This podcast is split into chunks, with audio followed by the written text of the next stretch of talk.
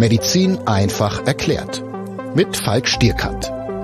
Präsentiert vom Medic Center Nürnberg. Es ist Dienstag, der 6.4. Und ja, wir dürfen euch wie jeden Dienstag herzlich zum DocPod willkommen heißen. Wir, das sind ähm, die Lisa. Und der Falk. So ist das. Hallo. Lisa, wie geht's dir? Wie hast du Ostern verbracht? Äh, ja, gut. Also es war ein bisschen noch was zu tun, ähm, weil äh, momentan viel in der Arbeit ansteht natürlich. Ne? Ähm, wir müssen die ganzen Impfvorbereitungen machen und ja, da ist auf jeden Fall einiges zu tun. Aber ich konnte auch ein bisschen entspannen. Am Sonntag gab's ähm, Ostereier suchen. Das ist gut. Hast du, hast du Ostereier bekommen, ja? Ich habe Ostereier bekommen, ja. Ja, irre. Und, und Osterhasen. Und ähm, ja, sonst war es ruhig. Und bei dir? Ähnlich. Also ruhig war es nicht, weil ich das ganze Wochenende Dienst hatte, also dann über ganz Ostern. Ähm, und da war natürlich viel los, logisch, wenn die Praxen zu sind. Und äh, natürlich sind wir zu unzähligen Patienten gefahren, die jetzt der Meinung waren, sie hätten eine Hirnvenenthrombose. Ah, okay. Also ist es momentan das Hauptthema bei dir oder gibt es noch andere Sachen, wieso du gerade rausfährst? Also du hattest ja mal vor ein paar Monaten gesagt, du musst besonders viele Abstriche machen. Das hat sich aber dann wieder gelegt. Und was ist das Aktuelle, was du, was du sonst so machst? Das Hauptthema ist es nicht, aber das kommt tatsächlich häufiger vor, dass die Leute jetzt völlig verängstigt sind. Und ansonsten haben wir momentan gar nicht so viel Corona.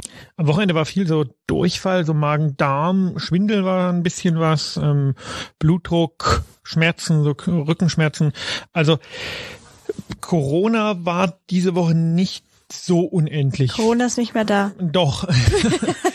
Corona ist noch da, aber ich denke, die dritte Welle läuft jetzt erst an und dann wird das, wird es schon wieder kommen. Und es ist äh, ganz interessant, dass wir doch auch häufig angerufen werden, insbesondere in der zweiten Welle angerufen worden sind von Patienten, die wussten, dass sie infiziert sind und die dann Symptome bekommen haben und ich war mir immer nicht so klar, was die dann eigentlich wollten. Die wollten irgendwie, dass man sie mal abhört oder so aus eigener oder als aus alter Gewohnheit.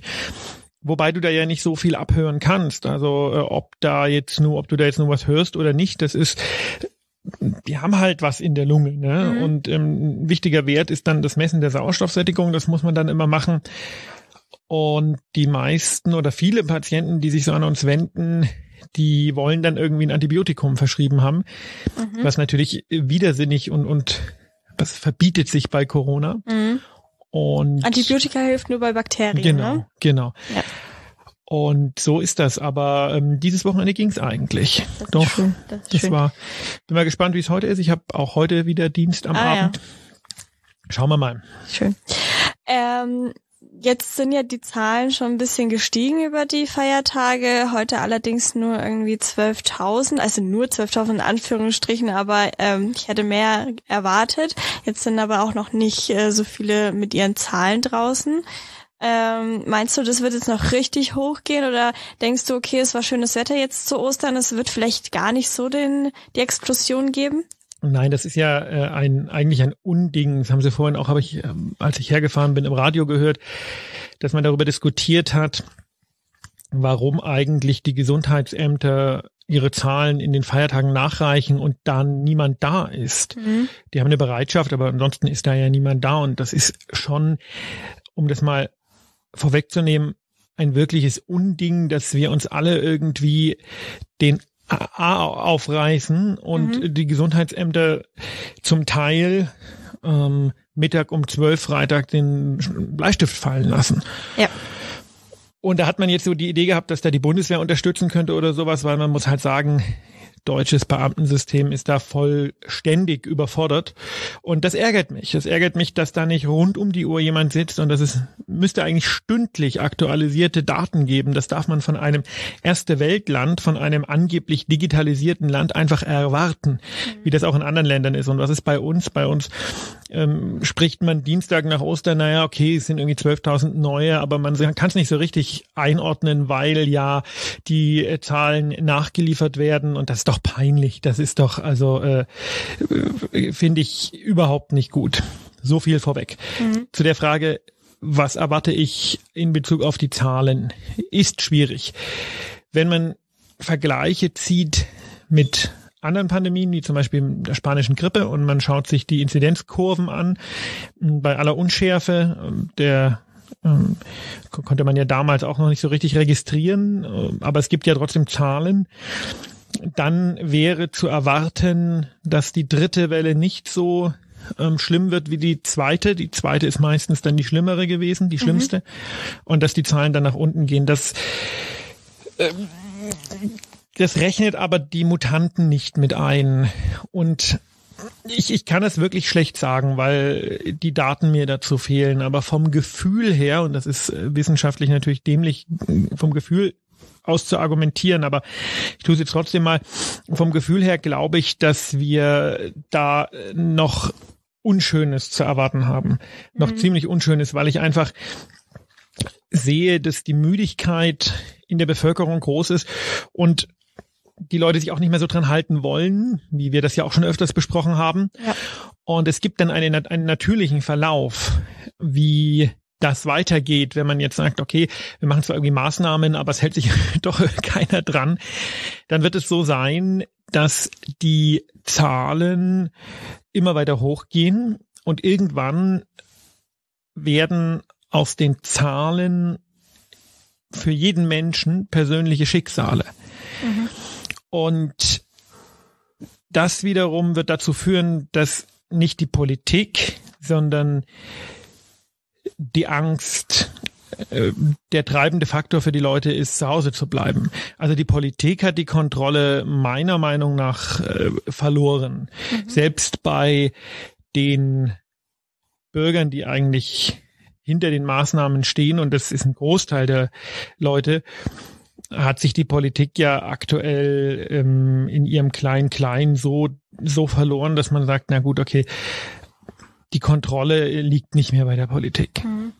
Bevor wir jetzt wieder darauf zurückkommen, ähm, wollte ich noch kurz mal Frankreich ansprechen. Die haben ja irgendwie eine Inzidenz von, äh, beziehungsweise keine Inzidenz, eine Zahl von 50.000 Neuinfektionen pro Tag.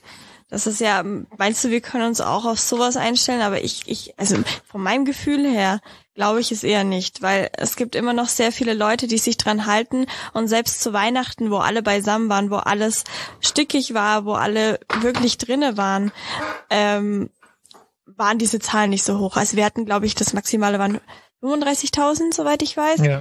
Ähm, also ich kann mir nicht vorstellen, dass wir nochmal so weit hochkommen, vor allem wenn das Wetter jetzt wieder schöner wird.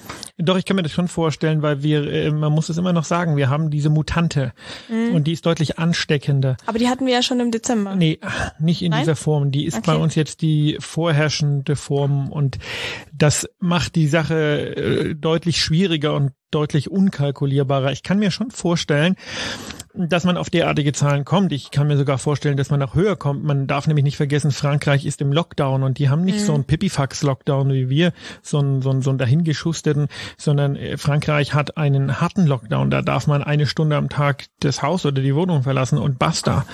Und ähm, die haben trotzdem so hohe Zahlen. Mhm. Dementsprechend glaube ich schon, dass wir uns auf solche Zahlen vorbereiten müssen.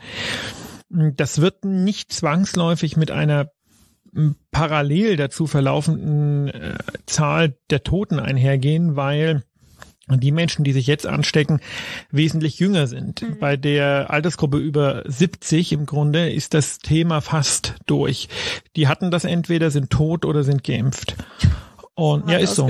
Ja. Ähm, und es gibt nur ganz wenige, die das nicht haben. Und da die so eine eigene soziale Blase sind und in den Altenheimen doch relativ viel getestet wird und relativ strenge Maßnahmen äh, erfolgen, das kann ich aus eigener Erfahrung sagen, denke ich, dass diese Altersgruppe nicht mehr so das Problem sein wird. Das heißt, es stecken sich Jüngere an und dementsprechend werden natürlich die Zahlen nicht, die Todeszahlen äh, und die Zahlen der schweren Verläufe nicht proportional steigen. Mhm.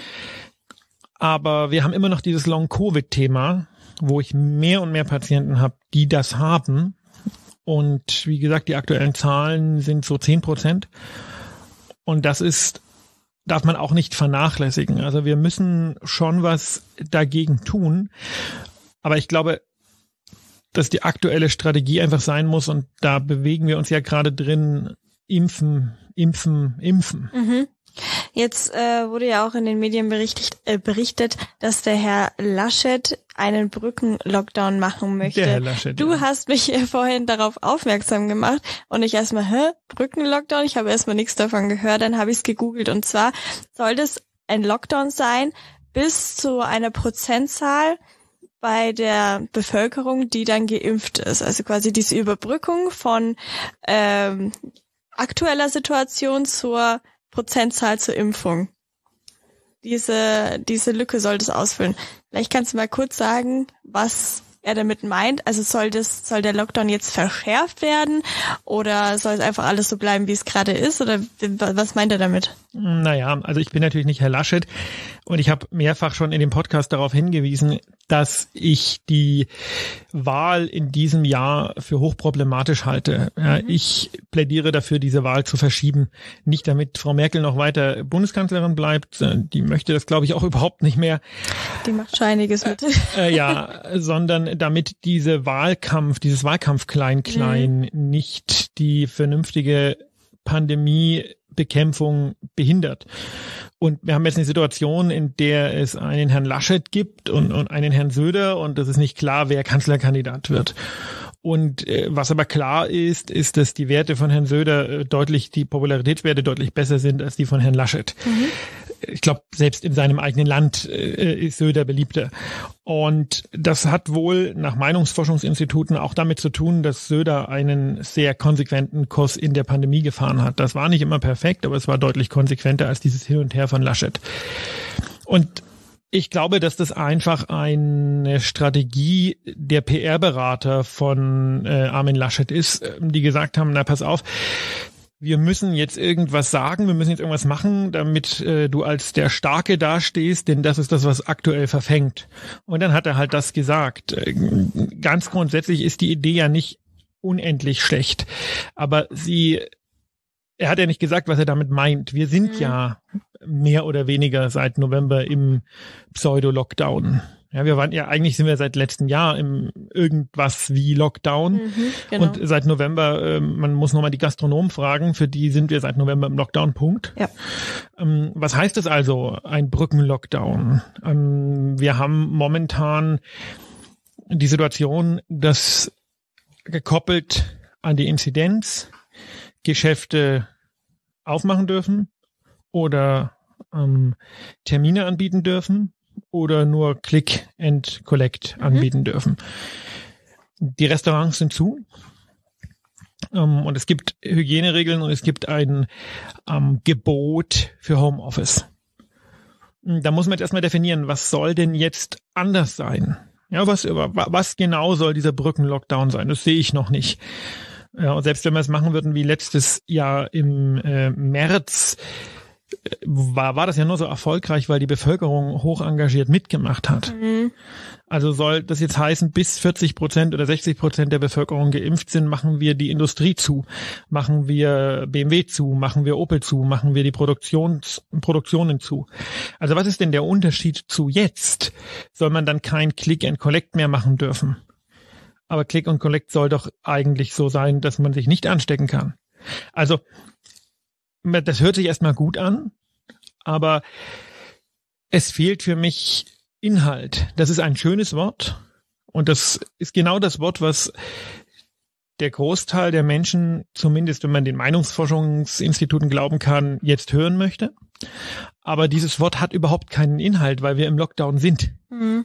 Vor allem zeigt es ja auch mal wieder, dass wieder diese Perspektive fehlt. Also wann wird das zu Ende sein? Keiner weiß, wann diese Prozentzahl an Geimpften erreicht ist.